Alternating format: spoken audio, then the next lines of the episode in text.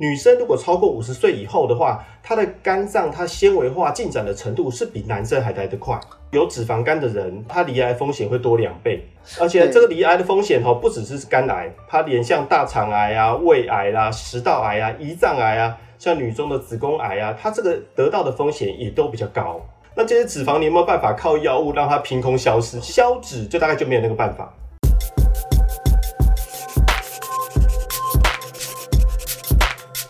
那我们呢要介绍的这位医师呢，本身是基隆长庚的这个肠胃肝胆科的医师，那他也是肝病中心的研究员。我们再欢迎的名医钱正红医师，医师你好。哎，哲青好，大家好。新闻里面哦，发现说台湾竟然有三分之一的人哦有脂肪肝的的这样子的一个现象，但是大家呢就不太了解到脂肪肝到底会怎么样影响到我们的健康呢？脂肪肝可以说是最常见的肝脏疾病，常常有人就发现，诶做个超音波就说，诶医生就告诉说，你这个有轻度脂肪肝或中度脂肪肝，那感觉好像现在有脂肪肝的人越来越多，可是这不是只是在台湾哦，在美国也是一样。我来先讲一个比较重要的数字，就是现在呢，因因为肝病去换肝的理由当中，脂肪肝在最最近这十年有增长十倍之多。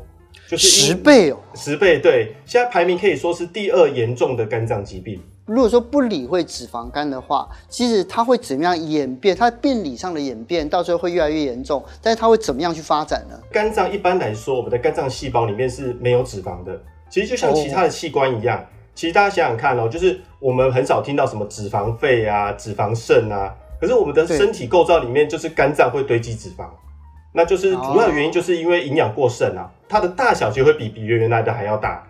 是。那那等等到它变大之后呢，它有时候会引起慢性的发炎。那一旦进入发炎，就一样，同样可能会肝硬化，会有肝癌出现的可能。之前就有一个病患呢，他是长期有糖尿病，啊有高血压，他差不多六十岁左右。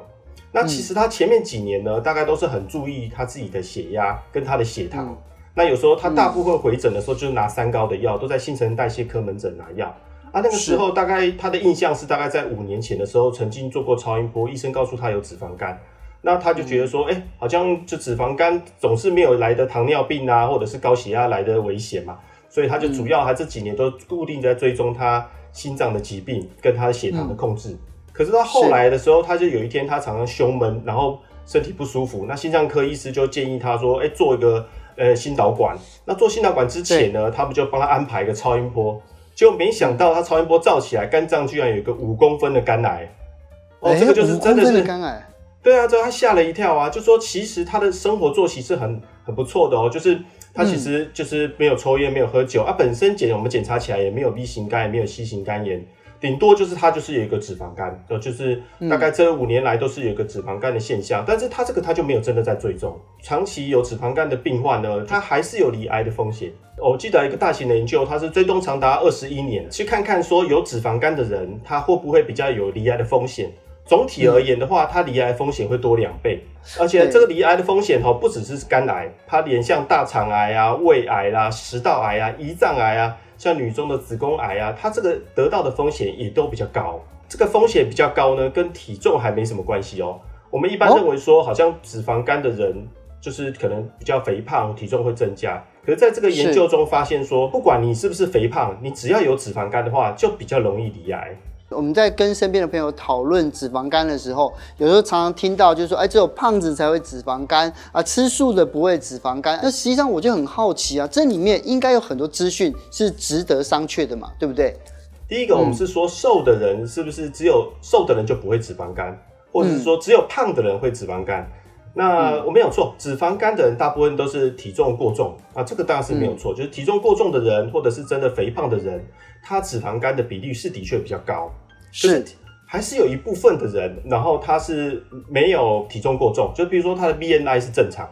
像我们常常在帮病患做超音波，腹部超音波，我就曾经做过一个差不多三十六岁的男性，不到四十岁哦，他的身材其实差不多，身高我也问他，差不多一百七十五公分左右，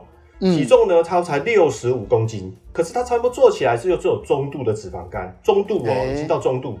那我觉得很奇怪，我说，哎、欸，我这样看了你的身材，你是以前比较胖吗？因为有些人来做追踪是说，他可能也许前几年很胖，然后那个只是肝脏的脂肪没有消掉。他说没有没有，他从以前到现在身材其实都是这个样子，就是他并不胖，并不胖，而且他就是有脂肪肝。那在医学上的确哦，就是说瘦的人里面还是有一成的人有脂肪肝。BMI 是小于二十四的人，还是有一成的脂肪肝。那这个有时候现在认为是跟跟基因有关，跟遗传有关。跟基因有关。对，那他要找到特殊的基因呢，异常的话会造成这个脂肪肝的出现。所以像这个先生，我有问他，我就说你像你的，他说不只是他，他说他的爸爸、他的哥哥其实都不胖，也是都一样有脂肪肝。像有些人就说，哎、欸，我不吃肉啊，我不吃鱼啊，我吃素，我怎么可能会脂油脂摄取过多？哎、欸，可是人家还是要看你烹饪的方式啊。就是如果假设你你都是用。呃，比如说用油炸的啦，或者是你吃的豆皮啊，或者是你吃的素鸡啊、素鱼啊，里面有太多加工的食物，然后里面含的热量过高，同样还是会有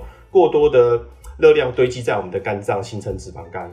下一个的话，就是我们常听到的，就是说，哎，我们常常吃水果吃多一点的话，是不是可以消除脂肪肝？因为你觉得糖跟脂肪好像没有什么关系，事实上是有，就是我们我们吃进去的果糖，它在我们的肝脏，它会代谢成。呃，游离的脂肪酸，那或者是它应该要透过我们身体，其实肝脏会把这些游离的脂肪酸会变成我们这个 VLDL，就变成小的脂肪呢排出体外。但是如果你没有排的，你实在是吃太多果糖的时候，它就会转换成三酸甘油脂堆积在我们的肝脏。所以其实是我们如果吃到高果糖的食物，那当然最主要的还是说我们的一些呃添加的饮料啦，我们讲的玉米糖浆或者是比较精致的糖。这些糖分吃的比较多的话，同样会变成三酸甘油酯堆积在我们的肝脏，所以甜食也是会造成一个脂肪肝的一个常见的来源。那至于水果的话，我们可能还是要厘清一下，就是说常常吃水果或者是常常吃蔬菜，这还是正确的哦。可是如果你吃的水果，你大概选择特定某几样，或者是你吃的不是水果，而是果汁，把水果打成汁，那其实无形中你吃下去的糖分会特别的多。我来讲个例子哦，就是我前阵门诊也是有遇到一个病患，防疫在家嘛，常常就会去去订购那整箱的水果，不容易保存嘛，就是说一定大家还是要很快的把它吃完，因为怕腐败嘛。对，对，平常也许你可能就吃一两颗，可是它因为变成一大箱的柳丁，它就榨汁来喝，一次可能吃下过多的水果，所以这时候也会有增加这个脂肪肝的风险。从年少的时候我就很喜欢吃水果，后来呢，我记得我在十九岁的时候，有一次那时候是我工作的地方，然后我去做抽血，他说，怎么你年纪轻轻的有三酸甘油脂？太太高偏高的问题，然后其实我是不吃油炸的，那代表就是说，其实水果吃太多真的会对身体不好。但是呢，这个时候就就想要另外一件事情，因为啊，呃，就很多人都喜欢吃水果，所以就街坊有很多的药，就说，哎，如果你吃水果，那个有可能会造成脂肪堆积，那是不是吃一些保健药品就有用？可是我每次我看到广告的时候，我就很怀疑，那个药真的有用吗？在健保里面，它就叫肝的庇护器，庇护器就是类似保、嗯、保护肝脏的药物。但是这些大概呃，一般来说的话，我们可以是说它稳定肝脏的细胞膜，让肝脏不要发炎。就是你真的肝脏有什么出了一个发炎的状态的话，你吃这些药物呢，是有让有一点帮助肝脏修复的意思啦。可是你说照消脂，就大概就没有那个办法，因为我们现在讲的是说，你的肝脏已经是堆满了脂肪嘛，那这些脂肪你有没有办法靠药物让它凭空消失？其实是不太容易做到的。像脂肪肝的确有很多药物在在研发当中，或者是有一些治疗糖尿病的药，或者是控制血糖的药，他们发现说，哎，可以好像可以让肝脏的脂肪少一点，但是现在都还没有已经纳入到我们叫正式的医疗指引当中，只能说这还在研究中啦。那所以说很夸大的说，它可以吃的药就可以把脂肪消失，我觉得真的是不太可能。其实大家就会讲说，年龄跟性别是不是也是会影响到脂肪肝发生的几率呢？讲到肝脏的疾病的话，我们讲，比如说肝癌好了，大家的印象就是觉得好像应该是男生比较严重，哎、嗯，这个这个好像想法也好像也没有错。那讲到脂肪肝，也会觉得说啊，大概男生的生活习惯可能比较不好，哎，可能也许喝的酒 可能比较多啊，可能就是有脂肪肝的问题比较多。哎，这这样讲法也对哦，就是其实，在我们五十岁之前，我们大部分如果做一个流行病学的调查的话，男生有脂肪肝的比率应该是比女生来的多啊。真的，真的后来有慢性肝病或甚至肝硬化，男生的比例比较高。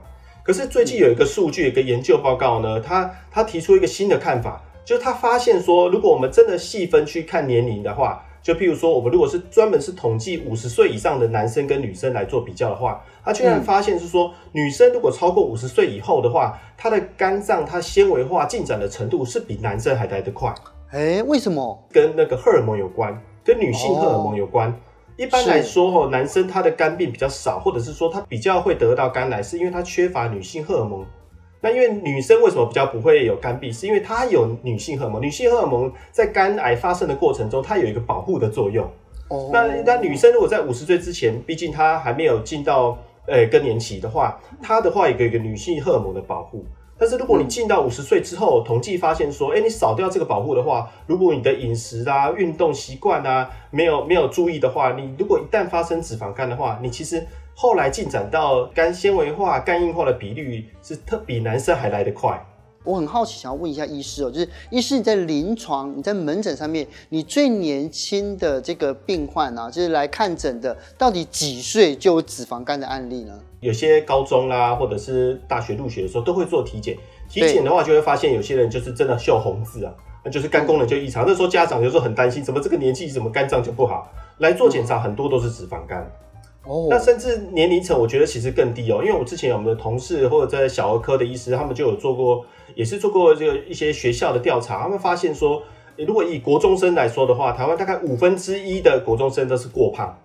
五分之一的过中过胖，五分之一哦，五分之一哦，对，有到脂肪肝，有发现到最早有到十一岁。这几乎是国小的小朋友就有发现，到十一岁的时候就有脂肪肝。像我们常遇到的状况呢，常常都是有时候是准备考试啊，所以学生真的很可怜啊，为了舒压就会暴饮暴食。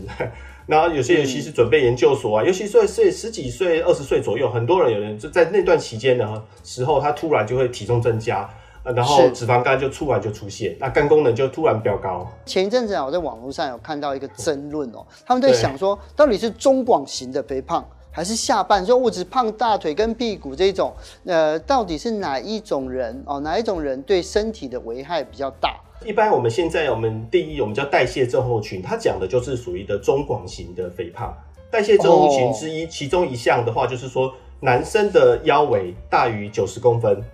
九十公分，啊，女生的腰围大于八十公分，这样子的话就叫做中广型的肥胖。嗯这叫中广型的分配啊，那这样子的意思就是说，我们为什么把这个这个中广型的肥胖纳入这个我们的代谢症候群，得是一个健康的问题来说的话，就是因为，通常你是胖在这个区域，就中广型这个地方，通常你的内脏脂肪也会增加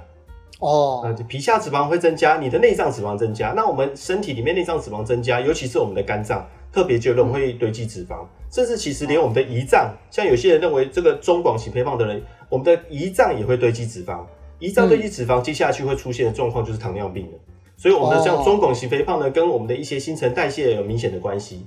那像这种大概都是男生比较多啦，像女生尤尤其也是一样，到进入更年期的时候，尤其是这两个地方呢，呃，就是像臀部啦、大腿啊，它堆积脂肪的速度会特别的快，这跟荷尔蒙改变也有关系。不过这些地方大致上来说的话，因为它没有主要的器官，没有主要的内脏器官。所以说它影响健康还是比较少。日常生活中，我们可以透过其他的方法，可以有效的来消除脂肪肝呢。最重要饮食上大概就是要先低卡，就是要减少碳水化合物的摄取。最主要的是一些零食先不要吃啊，零食不要零食不要，一些些饼干啊、甜点啊这些东西，这这些应该先先戒掉。那面包呢？面包我觉得也是哎、欸，像我之前就有一些呃病患，他说他只是简单改掉说吃少吃锅贴。哎、欸，他就就就差就差很多哦，就是的某一个饮食习惯他减少，或者是他早餐他本来可能也许都是吃吃蛋饼，哎、欸，他现在就是呃，可能就是只要有一点比较淀粉的摄取少一点的话，他的这个碳水化合物减少的时候，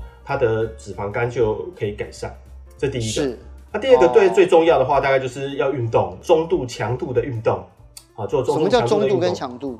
就是说至少要要有点流汗，然后心跳要增加，快走或健走。